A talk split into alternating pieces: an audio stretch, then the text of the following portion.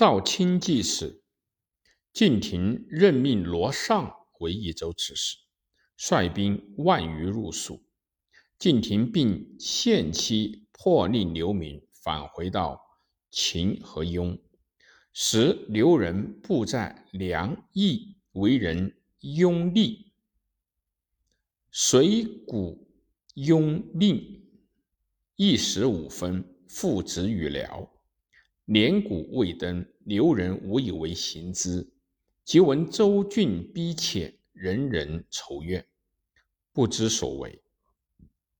同时，广汉太守辛冉贪暴成性，他除了限期催促流民上路外，还欲杀刘仁首领，取其之货，并与诸爱司官。搜索保获，在这样的形势下，刘明随起而反抗。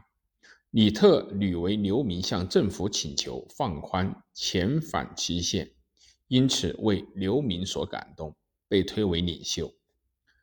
公元三百零一年，李特在绵竹结大营，收容刘明。刘仁既不乐。以贤往归特，旬月间众过两万，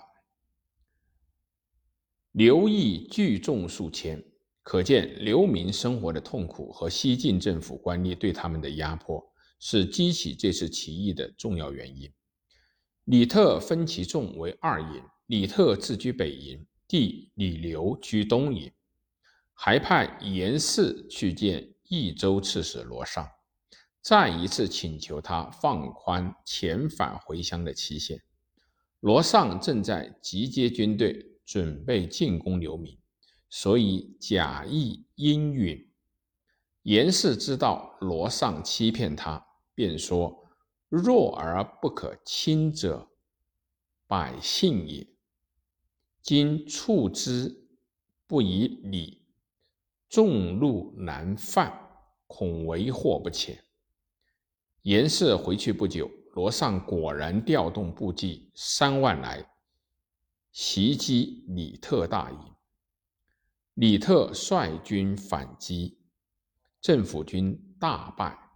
于是六郡流民推李特为主，成立了军政府，特称行镇北大将军。